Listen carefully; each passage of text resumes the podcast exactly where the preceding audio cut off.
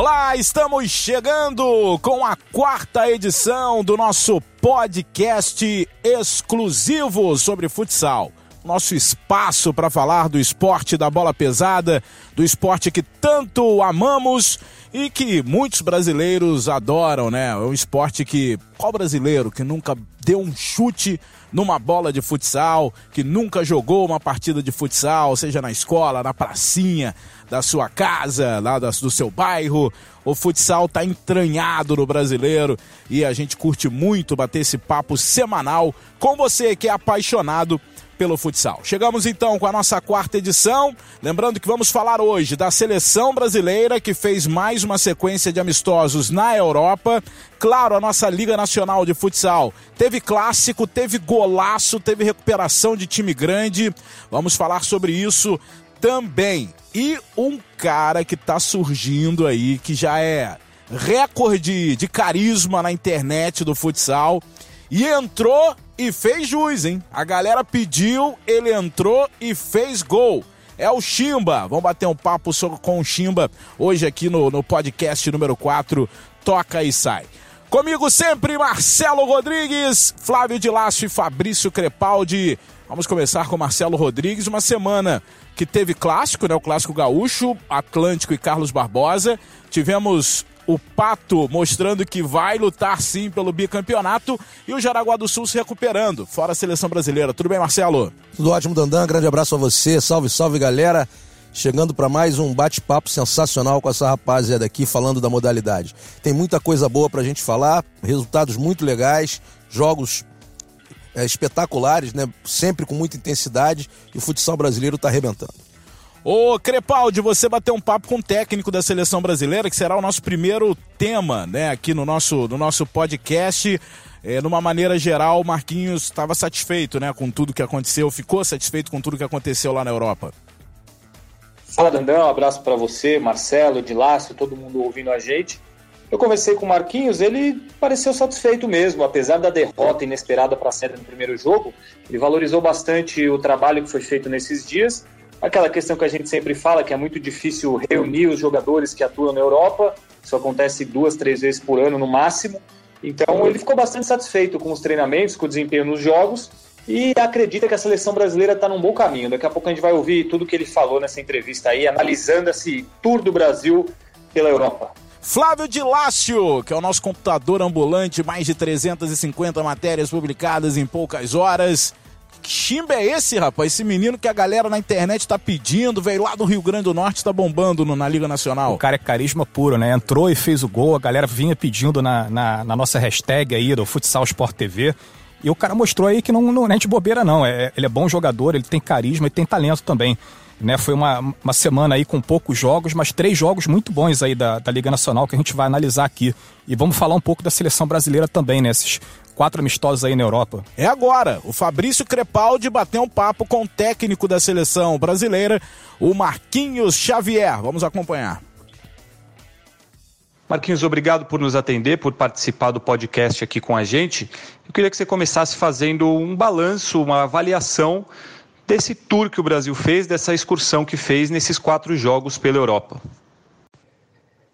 Bom, nós sempre separamos as avaliações em duas partes, né? Uma parte é a parte estatística e a gente ainda fecha os relatórios ainda dessa apresentação da seleção para depois cruzar os dados, né, com a convocação que nós tivemos em janeiro, medindo o nível de produtividade e estatística da equipe. E a segunda avaliação ela é pela análise individual do desempenho e também coletivo da equipe. Né? Nessa a gente tem uma posição já muito mais clara, porque nós nos reunimos a cada final de jogo, né, durante a apresentação da seleção agora na Europa, e a gente ficou feliz pelos resultados e principalmente pela evolução da seleção. A nossa missão, né, nós entendemos que a nossa missão dentro da seleção é fazer com que a seleção ela melhore de um jogo para o outro. Se nós temos aí dois jogos, o segundo sempre tem que ser melhor que o primeiro, e se nós temos quatro, o quarto tem que ser melhor do que os anteriores.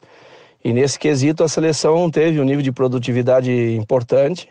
Nós iniciamos com uma derrota para a Sérvia, derrota importante, inclusive dentro da nossa preparação.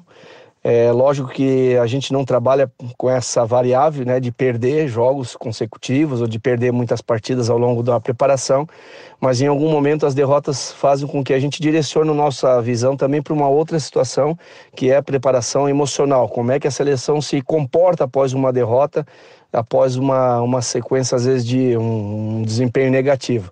E a gente reagiu muito rápido e os resultados comprovam isso. Então foi importante.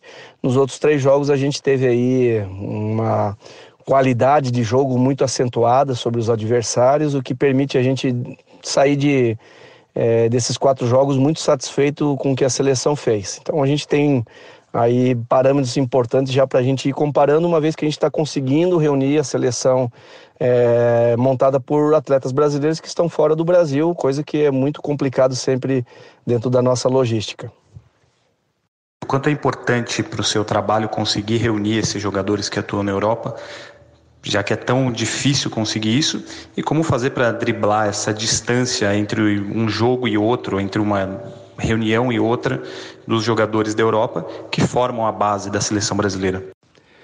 É, a nossa dificuldade é sempre muito grande, né? Eu digo que o Brasil sempre teve esse problema a ser resolvido, né? A nossa geografia, ela dificulta bastante essa aproximação e é inegável que a nossa base, né, da seleção brasileira está fora do Brasil em função do potencial técnico dos atletas. Então, isso não é pejorativo, né, quando a gente avalia dessa forma, aos atletas que estão no Brasil. Mas uh, o ciclo natural é que o atleta que se destaca no Brasil vá para fora do país. E aí, quando ele vai para fora do país, ele tem um nível de maturidade já um pouco mais acentuado, ele já está mais preparado para competições internacionais e consegue sobreviver melhor nesse meio.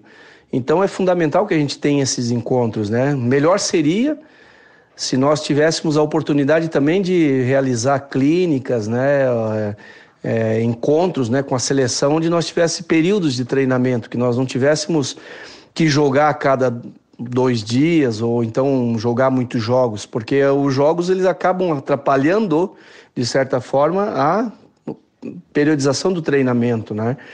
Mas é uma condição que, hum, que nos permite jogar fora, é, ter o jogo como um atrativo, como uma forma de viabilizar economicamente a nossa ida, né, a nossa permanência durante uh, os períodos que a gente se encontra. Então é importante, eu diria que é vital para a seleção ter esses encontros, né? E a gente tem ainda dentro da programação mais alguns encontros e a gente está tentando aproveitar de todas as formas, sempre uh, mesclando, né, entre alguns atletas que a gente avalia fora do Brasil e aqueles que já, já praticamente são atletas onde nós temos uma, uma avaliação já muito bem precisa, né? muito mais é, é, próxima da realidade que nós vamos necessitar no Mundial em 2020. Citou aí a questão do Mundial. Você acha que a seleção hoje está em que nível pensando no Mundial do ano que vem e ainda comparando com as principais seleções do mundo, como Espanha, Rússia, que tem essa facilidade a mais que você não tem, que é de estar tá sempre com a base, sempre contando com os jogadores principais da seleção, e você não pode fazer isso. Você acha que o Brasil está no mesmo nível delas, está acima, está abaixo?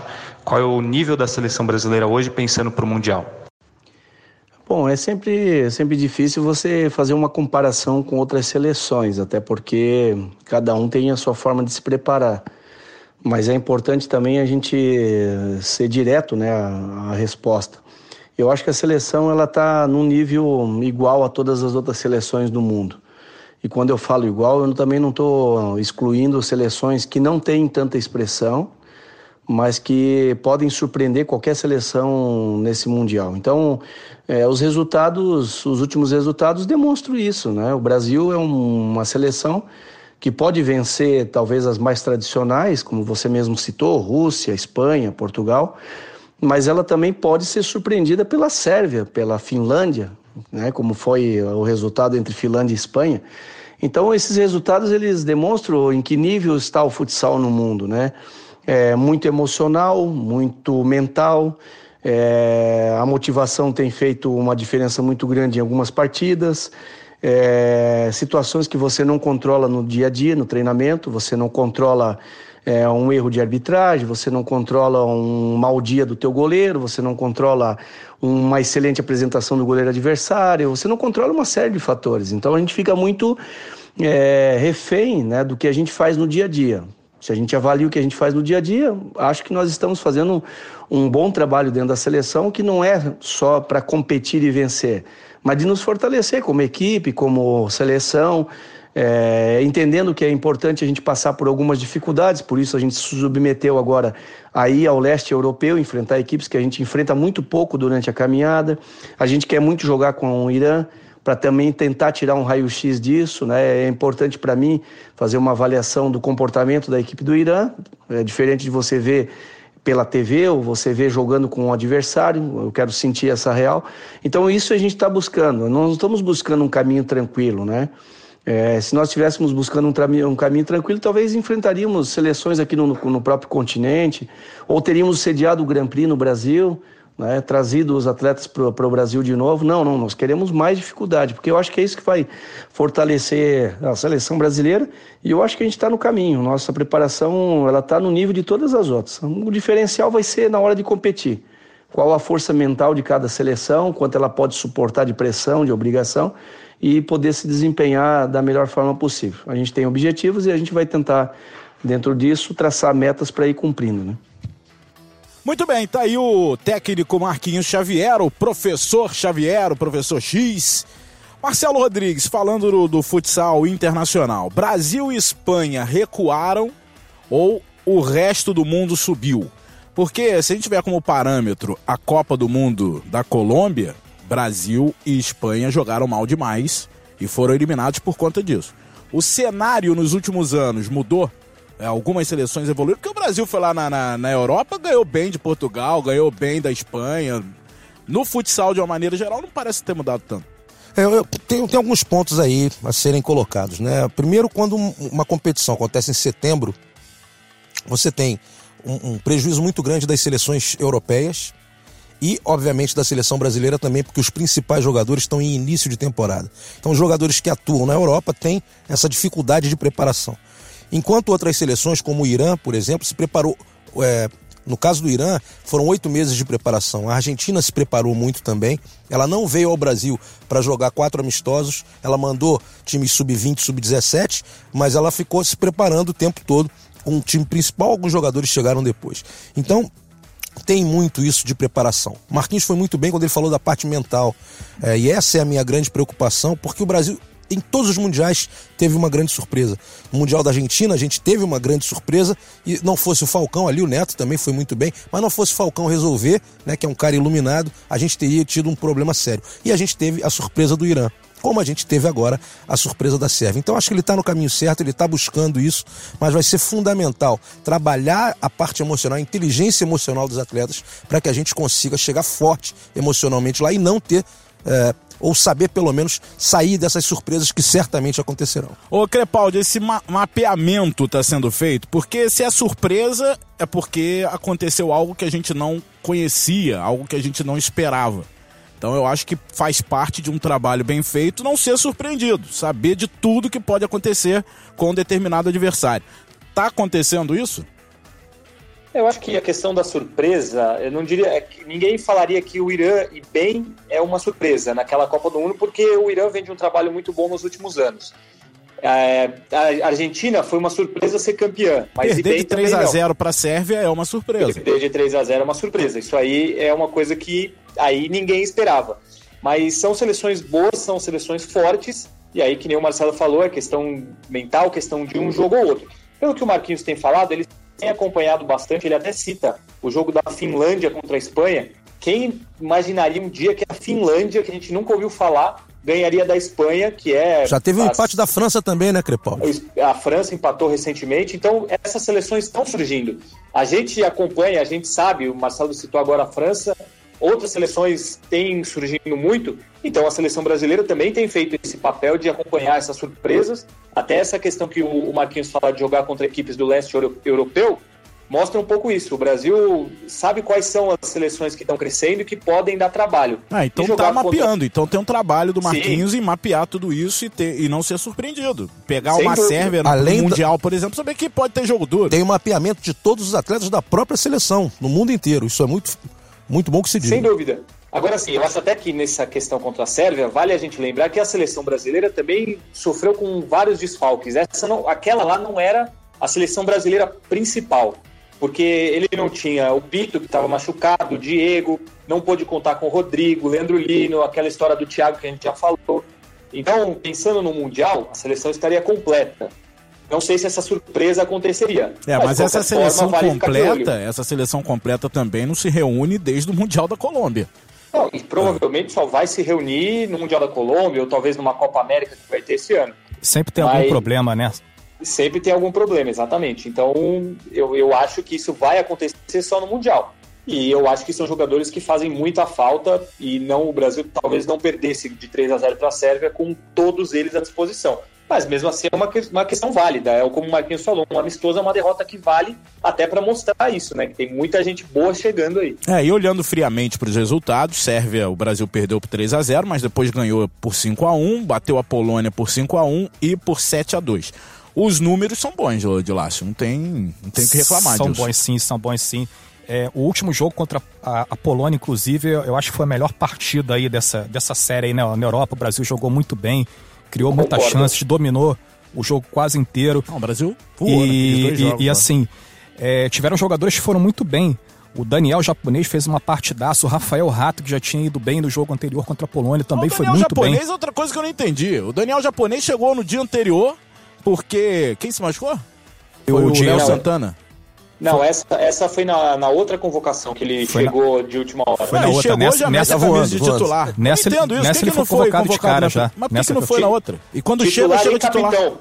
Titular, ele chegou a ser capitão nessa, nessa passagem agora Me, me explica isso aí, Crepaldi. Ele tá com moral, né? Não, mas pera aí, se tivesse moral, tinha sido chamado desde o início. Eu não sei, sinceramente, eu não explicar. Não sei se o Marquinhos optou por testar outros jogadores, isso falando naquela outra convocação, porque nessa ele estava. É, se ele optou por, por testar outros jogadores, para mim o Daniel é incontestável desde sempre. Talvez na cabeça do Marquinhos ele também seja, e aí ele não foi, ou então naquela que ele foi e ele foi muito bem, e o Marquinhos passou a, colocá-lo como incontestável. Tem, tem um pouco da composição do quarteto, né? Jogadores que estão lá que ele já está acostumado é, a jogar. Ele usar a base da Inter, por, né? quartetos. por quartetos, exatamente. Usar a base da Inter. Ele, ele exatamente, ele tem que estar tá, tá mais entrosado com a, com a, maneira da equipe jogar. Para encerrar esse assunto de seleção brasileira, Marcelo responde o Juliano Nogueira através da nossa hashtag Toxai. É, aliás, errei o nome. O Rodrigo Menezes, através da nossa hashtag Toxai. Brasil tem chance de vencer o Mundial em 2020 ou é trabalho para o próximo ciclo? O Brasil tem chance de vencer qualquer campeonato que entrar. O Brasil tem o melhor futsal do mundo. Não, o dia que não tiver, a gente fecha para, podcast, vamos, fazer, vamos falar sobre outra coisa. É. Muito Agora, bem. Oi, fala, Crepa. Não, só para complementar isso aí, é, a minha opinião é que a seleção brasileira completa, hoje ela é, é a favorita a ser campeã do mundo. E eu diria, não com uma certa distância, mas assim, se esses jogadores renderem na seleção que eles jogam nos clubes, o Brasil é muito favorito, porque se você pegar o Campeonato Espanhol, tanto o Barcelona como o Inter, o Campeonato Português, os destaques são todos brasileiros. É, tirando o, o Ricardinho, os destaques tá jogando, são todos tirando... brasileiros, né? Exatamente. Ah, você pegar principalmente Barcelona e Inter, que decidem tudo na Espanha, mais o El Pozo, que também os destaques são o Pito, o Fernando, que estava nessa seleção, o Xuxa, é só brasileiro. Então, se eles conseguirem render o que eles estão rendendo nos clubes, eu acho que o Brasil é bem favorito a ganhar o Mundial, porque tem jogadores espetaculares. O que eles Agora, estão fazendo é um absurdo. Para o esporte é legal ter é, times da altura, né? E foi, foi muito legal o Mundial da Colômbia pensando na competição, né, na modalidade de uma maneira geral. Um campeão inédito. É legal o, o surgimento Sim. de novas forças. Sim, Bom, vamos falar dúvida. de Liga Nacional de Futsal? Rapaz, teve clássico brabo semana passada. Um jogo que é antecipado né, da 14 rodada, semana do, da competição, em virtude da Libertadores. O Carlos Barbosa está envolvido na Libertadores, então teve que puxar o clássico contra o Atlântico.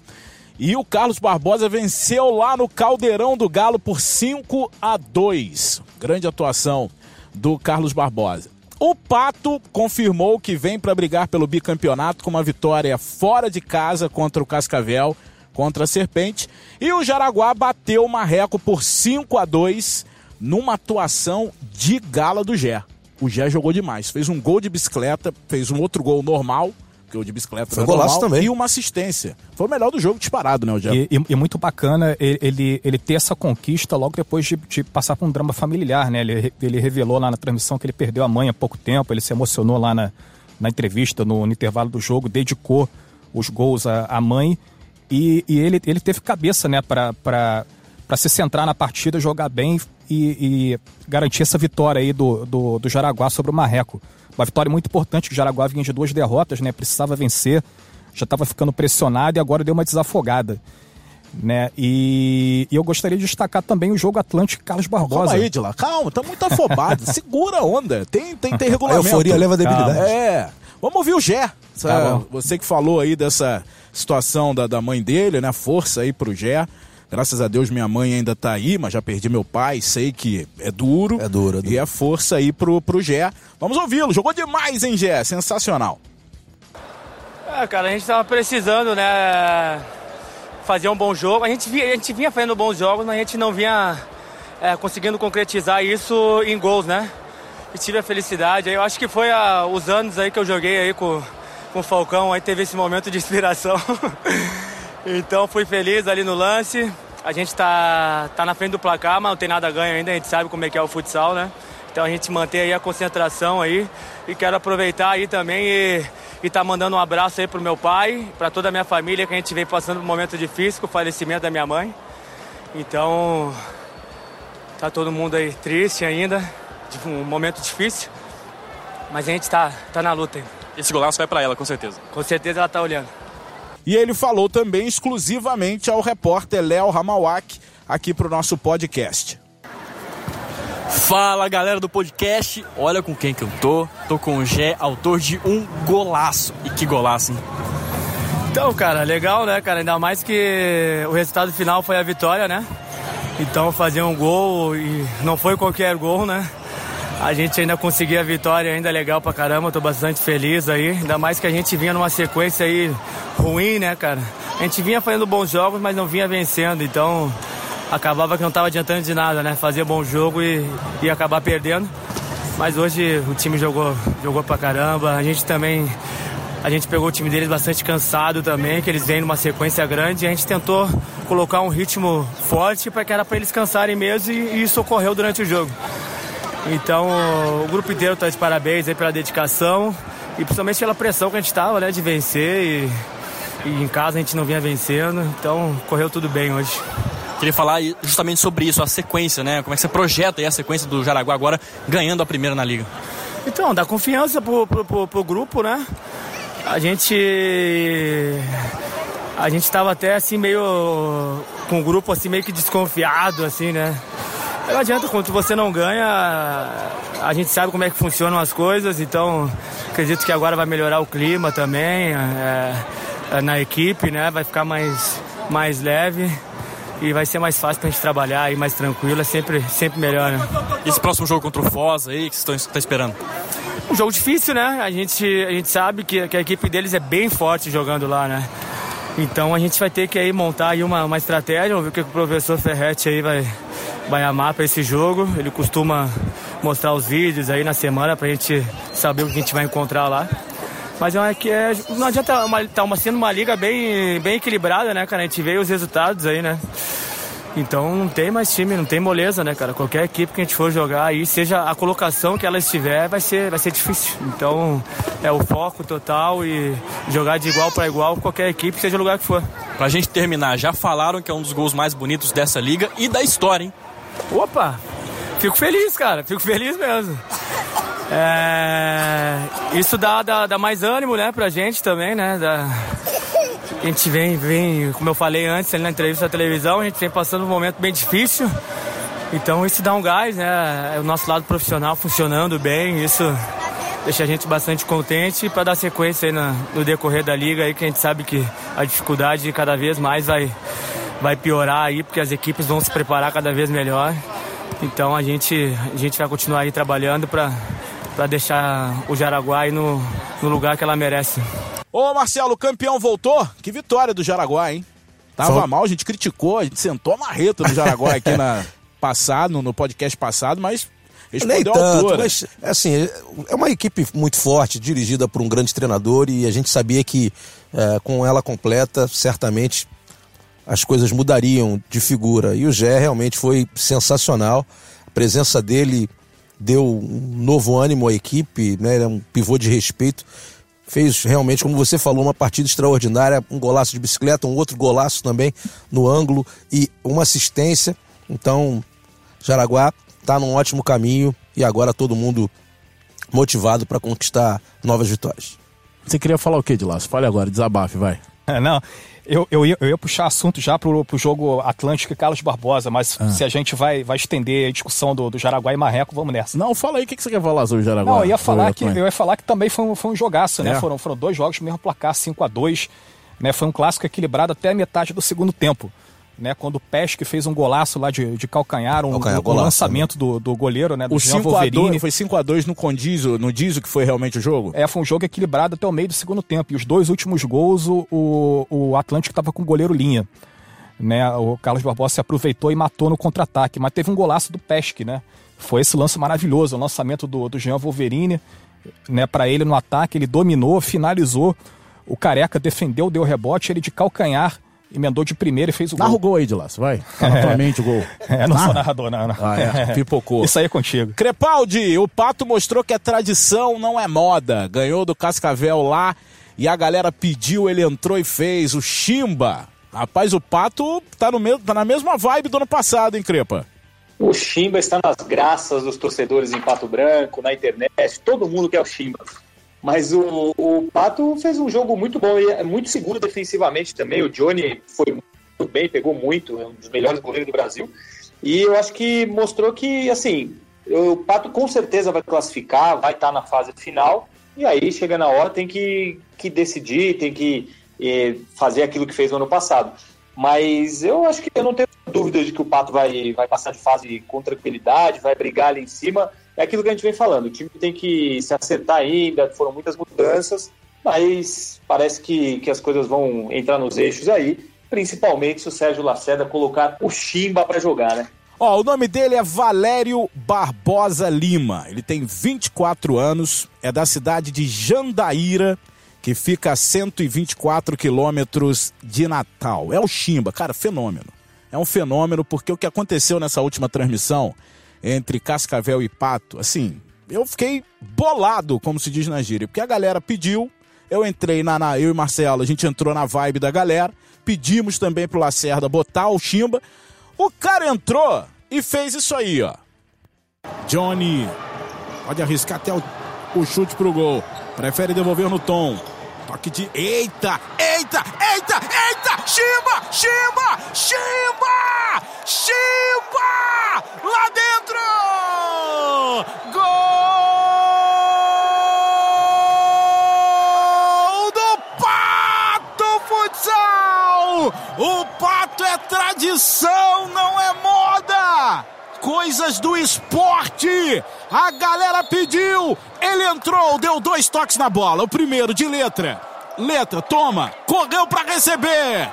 Ajeitou, deu três e soltou a bomba, bota no gol! Chimba, garoto, que que é isso, meu garoto? Assina que o gol é seu! Cara, o esporte é muito doido, né, rapaz? Cara, ele deu um toque de letra, mais dois toques na bola e jogou pra rede. É impressionante que fez o Chimba na primeira participação dele. Ô, ô Chimba, queria que você falasse aqui pra gente no podcast esse seu início de carreira lá em Jandaíra. Fala pra gente, ô Chimba. Meu amigo, bom dia. Lá é muito difícil lá. Situação, tipo, comecei jogando campo. Jogava campo lá, terra campo de barro ainda. Jogava lá e de repente vim pro futsal. Aí jogando futsal lá no ABC, no América. A incrível, nós fomos campeões lá do estadual, aí viemos jogar Taça Brasil aqui em 2016, eu acho. Foi 2016, 2017, alguma coisa assim. Aí Francisco Beltrão, nós jogamos e nós veio para passar uma semana. Aí o, o Wanda, que no caso é o treinador ainda do Mariobras, aí me viu jogar, aí me, me chamou para mim ir pro Mariobras. Aí eu no canto de vir passar uma semana, a equipe que veio, passei. Aí já vim com uma bolsa para passar uma semana. O resto eu passei o ano todinho aí, com a, com a bolsa de roupa só. Aí de lá pra cá, graças a Deus, tá dando certo. Aí fiz duas temporadas bem lá no Mariópolis e o Lacerda, graças a Deus, me convidou para fazer parte aqui do Pato. E por enquanto que sei, eu tô aqui. E tô bem feliz aqui, para falar a verdade. Tô entrando bem, ajudando a equipe. Cara, um ano com uma, com uma bolsa de roupa. Brincadeira essa história aí, rapaz. A galera ajudou. Você teve, chegou a ter algum problema financeiro para iniciar a tua carreira? Teve algum problema para ter deslocamento, para treinar, alguma coisa nesse sentido? Sim, sim, passei. Porque, tipo, como eu moro em Jandaíra, e eu jogava campo em Natal. Aí fica, eu acho, 160 quilômetros, eu acho, de Natal, lá da minha cidade. E, tipo, eu não tinha dinheiro para ir. Aí eu tinha que ir ficar numa casa lá de, de alguns amigos e no caso, meus amigos voltavam para Jandaíra. Só que como eu não tinha dinheiro da passagem, eu tinha que ficar lá. Aí, aí já ainda, tipo, já era difícil a situação. Aí no canto eles podem dar o vale transporte para a gente ir e voltar. Aí a situação que tinha a gente ir e ficar se quisesse alguma coisa. Aí como eu gostava de jogar, eu disse, não, vou ter que ficar, passar por essa situação aqui, pensando no mais tarde, graças a Deus agora o que está acontecendo, as coisas boas da minha vida tá vindo agora.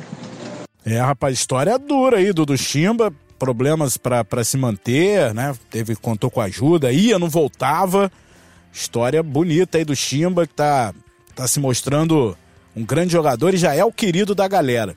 Ô Chimba, eu soube que você passou perrengue também na sua transferência pro sul do Brasil. Tô sabendo que você passou até frio, rapaz. Sim, sim, passei, pô, você é doido. E tipo, quando eu vim pra cá, não sabia o que, que era frio.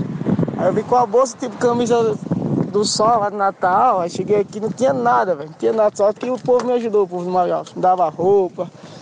Às vezes não tinha nem, nem dinheiro pra sair, queria sair com os amigos, eles me ajudavam. É, rapaz, passou frio. Bota o casaco aí, Chimba. E esse sucesso, hein, rapaz? Até o Falcão, na nossa transmissão, mandou mensagem pra gente, brincando. Ainda pode ser brincadeira, mas pode se tornar realidade, pedindo chimba com a 12 da seleção brasileira. Então, e esse sucesso aí, cara? O que, que você tá achando de tudo isso? Pra falar a verdade, tá sendo muito rápido, sabe? Tá acontecendo tudo muito rápido. Aí tá muito recente ainda pra mim prestar atenção no que tá acontecendo comigo. Só que por enquanto eu quero só jogar. Só jogar e ver o que vai acontecer no futuro. Agora explica pra gente por que esse nome Chimba. Pra falar a verdade, eu também não sei direito por que esse apelido. Só sei que minha família fala porque eu tinha um, um vaqueiro no tempo para gostar de vaquejar, de cavalo, e falava que eu parecia com ele. O nome dele era Chimba. Aí pegou. Até hoje todo mundo só me chama de Chimba. Legal, valeu Chimba, obrigado pela atenção. Tá bom, pois valeu, amigo. Obrigadão aí, tamo junto. Valeu, tá aí o Chimba. O Marcelo Rodrigues, ele tem características importantes para um ídolo: carisma e bom de bola. Tá nascendo o novo ídolo do futsal brasileiro? Tá nascendo, tá nascendo não, já nasceu, né? Uma, um cara humilde, né? Uma pessoa que espontânea. Lá de Jandaíra, muito longe. Batalhador, né? Vencedor. E a gente espera, e a gente vai fazer o possível para é, ajudar no que ele precisar. Depende é, dele. Dentro da carreira. Depende dele, ele quer jogar. Muito importante ele falar isso. E ele querendo jogar, mostrando esse talento todo, a gente vai ajudar com certeza. Ô, de lá, se você que gosta de. de vocês ou não? Discordar o quê? Vai dizer que o Chimba não joga nada. Até tá de brincadeira, hein, Crepaldi? Não, não. Ah. Eu, eu acho que ele joga muito bem, pelo que eu, os poucos jogos que eu vi dele, mas não acho que ele seja um ídolo ainda. Acho que, como você falou, tem nome, tem habilidade, mas tem um, pra ser ídolo, acho que tem um caminho a percorrer ainda, né? Depende, depende da visão de ídolo. Se ídolo for jogador que leva a torcida, o Chimba já leva. Já tem uma galera que tá ligando no Sport TV pra ver o Chimba. É, porque não, ele é muito sim. carisma, né? Muito carisma. E bola. É um jogador carismático. Claro que o caminho é longo, não é de uma hora para outra que vai se tornar o, o, ícone. Mas ídolo, ele já, já tem uma parcela, sim, né? Uma presença muito grande da galera querendo o Chimba. O Item, às vezes o jogador nem é bom, mas é ídolo. Lembra de um Rabicó? Pô, era ídolo. Ídolo total, máximo. Canela fez um gol de bicicleta, foi ah, pra arquibancada é. e não voltou pro jogo. Vocês sabem disso? É. Essa história é sensacional. Volta, Rabico. Não, não, não vou fazer mais nada nesse jogo. Não vou fazer nada mais bonito que isso. Vou ficar aqui. Pronto. Ficou lá, irmão. Rabicó jogou é no Vasco, né? Jogou. Pô, ele jogou bem. Figura sensacional. É. é. que eu acho que o meu conceito de ídolo não é, não é isso. É um isso é muito diferente. exigente, Crepaldi. Isso é muito não, exigente. mas e, e eu até ia falar antes que assim, a galera pede o Chimba, não é por Crepaldi ele seria nome. professor de química. É por não, que, que a galera pede o Chimba? Diz aí. Não, o que eu ia falar, não é por causa do nome dele, é, é porque nos jogos do Paranaense, por exemplo, ele tá jogando muito. Então, Mariópolis, né? torcida- Série Prata do Isso. Paranaense. E aí a torcida do Pato quer que o cara jogue. Então, é assim, valorizando o trabalho dele, a torcida não, não pede porque ele é carismático ou pelo nome dele. Não, é porque ele realmente joga muito bem. Eu só discordo de você nessa questão de ídolo aí, mas torço para que, o- que o Chimba se torne um dos grandes ídolos e que nem o Falcão falou aí, jogue com a 12 da seleção dia. O, o de lá, você que gosta de histórias, ele, você ouviu aí o que ele passou, né, pra, pra ser jogador. E ele, lá em Jandaíra, ele jogava num time que tinha um apelido de papagaio. Então ele curte jogar em time de ave, né? É, pois é. Tudo a ver com pato, né? É, me chamou... Pena, papagaio com pato não tem nada É, a ver. tudo ave, né? É tudo, Tudo ave, ave, é primo irmão. É, mas me chamou a atenção ele, ele, ele falar que veio da Várzea, né? Então ele, ele, ele não fez a, a base no futsal. Então talvez ele tenha uma, uma- um pouco de defasagem tática. né? Técnica também. técnica também, que isso pode ser consertado com, com muito trabalho, muito treino, muito empenho, né? Eu acho que vai depender dele e dos seus treinadores. Basta se esforçar, manter o foco na, na carreira e não deixar esse sucesso repentino subir a cabeça, né? Muito bem, vamos voltar a falar de Liga Nacional. A gente já tá falando, porque a gente analisou aí a vitória do Pato em cima do Cascavel, mas vamos projetar. Lembrando que esse podcast está sendo gravado no dia 22, ou seja, tem jogo hoje e que vai entrar no bolão, que é o jogo entre Minas e Sorocaba, inclusive com transmissão do Sport TV. Deixa eu adiantar, adiantar que o Sport TV transmite também no sábado, uma da tarde, horário de Brasília, Joinville e São Carlos. É aquele jogo de uma da tarde no sabadão que já tá caindo na graça da galera. Então a gente fala da liga, ao mesmo tempo falando de bolão. E ô Crepaldi, você falou que ia empatar na liderança, você ficou mais longe ainda de mim. Eu sou o líder do bolão, com me ajuda aqui, Camargos, 70 pontos, né? Cadê a classification? 70, 70. pontos. Cavalo Paraguai. Pô, mas que Eu sou cavalo com- é esse que parte pra cima? Tem aqui a classificação, ó. Eu, Quantas 70 rodadas foram até pontos. agora, Flávio? Foram duas só. Duas rodadas Tem- tem só, mais ele acha que é 17, campeão já. E tem um mata-mata ainda depois. Deixa os lanternas brincando aí. 70 pontos, o Crepaldi 40, Marcelo 30, de Lácio 30, produção 30. Então deixa a galera lá de baixo falar, pode gritar que não chega. Eu não escuto nada aqui de cima, não consigo escutar. A minha atuação foi péssima nessa semana. Vamos lá então, a gente Vai. começa falando de Minas e, e é jogo do Sport TV. Repito, estamos gravando no dia 22. É jogo do Sport TV, Minas e Sorocaba. Marcelo Rodrigues. Eu acho que Sorocaba vence. Então Sorocaba vence para você, Crepaldi Sorocaba. e de Lácio. Sorocaba também. Hoje André Camargo representando a produção. Açúcar Empate. Maguchi. Empate. Tá bom, eu vou votar, vou votar no Minas, porque o Minas é o time mais antigo da Liga Nacional de Futsal, vai vencer esse jogo aí. Já vou Eu tirar tenho cinco margem, pontos nesse jogo aí. Gordurinha.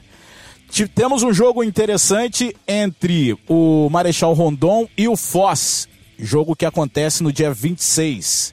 Rapidinho, Marcelo Rodrigues. Empate. De Lácio. Marechal Rondon. Crepaldi.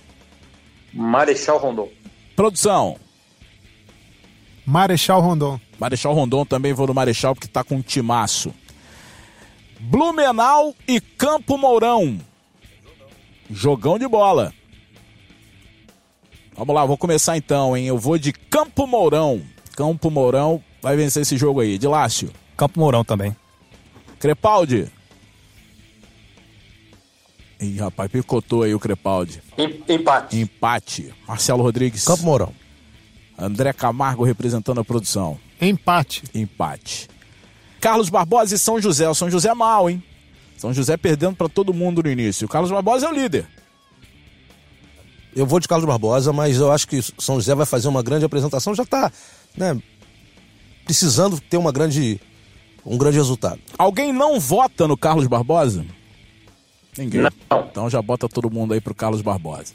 Posso seguir aqui? É, Joinville e São Carlos, jogo do Sport TV, sábado, uma da tarde. O Jack querendo recuperar né, a situação no campeonato, não começou bem vencer o São Carlos seria um grande passo. E aí, Crepaldi, vou começar com você. Joinville. Marcelo Rodrigues. Joinville também. Eu vou de empate, de Lácio. Joinville. Produção, André Camargo. Joinville. Joinville. Esse jogo aqui ainda tá no bolão, né? Até, é até aqui, né? Até Joaçaba e Minas. Atlântico e Cascavel. Atlântico e votar, Cascavel. Dandé? Eu votei, pô, no empate. Não votei no empate? Votei, não votei? Votou, votou. Votei empate.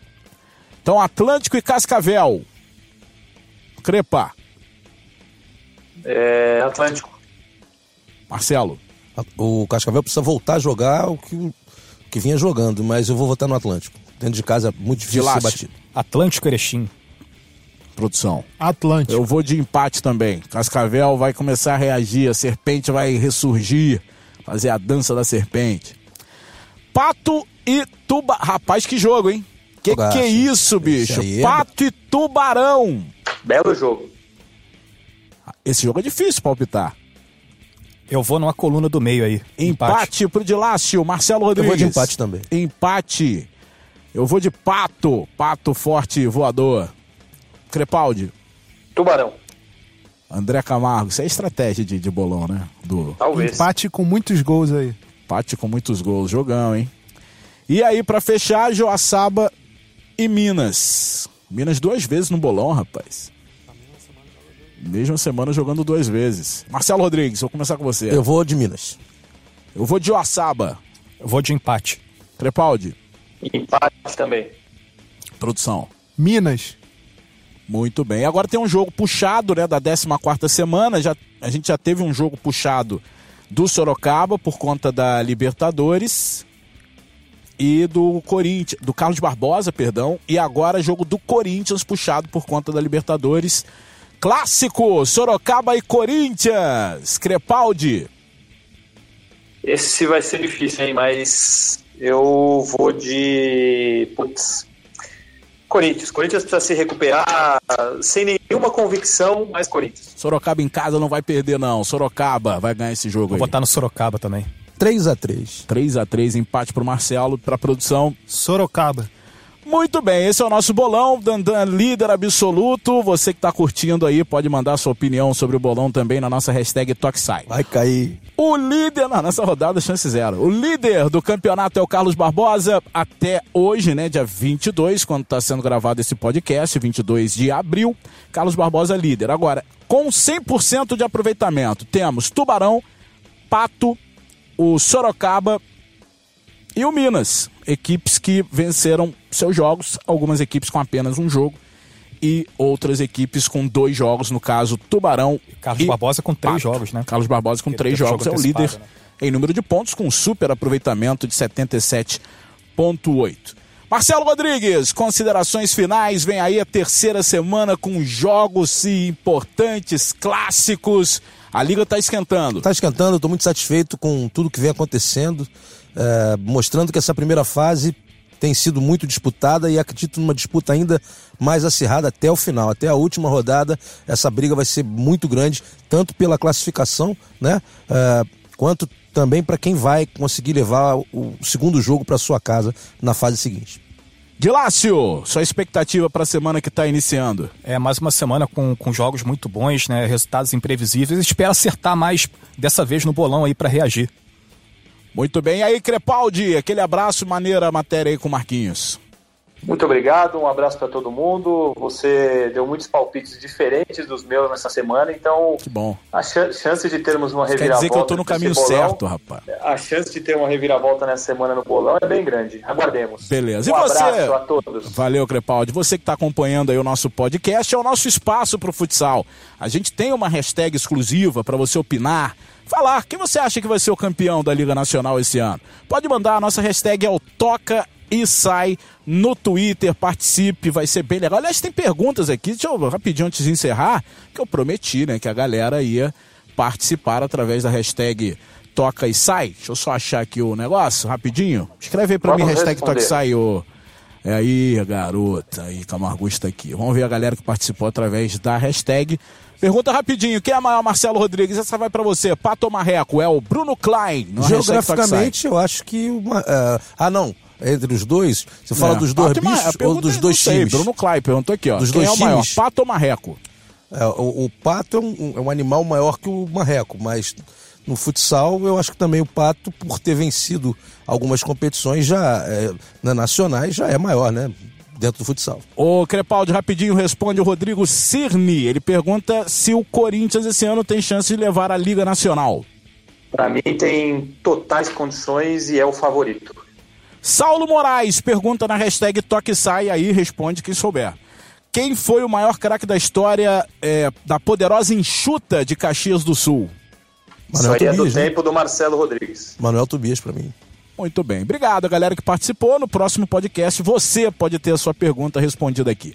Valeu, galera. Uma ótima semana para todos. E a gente volta na próxima com o resultado dos clássicos, Liga Nacional de Futsal, futebol, ou melhor, futsal de uma maneira geral, aqui no nosso podcast. Valeu, Brasil!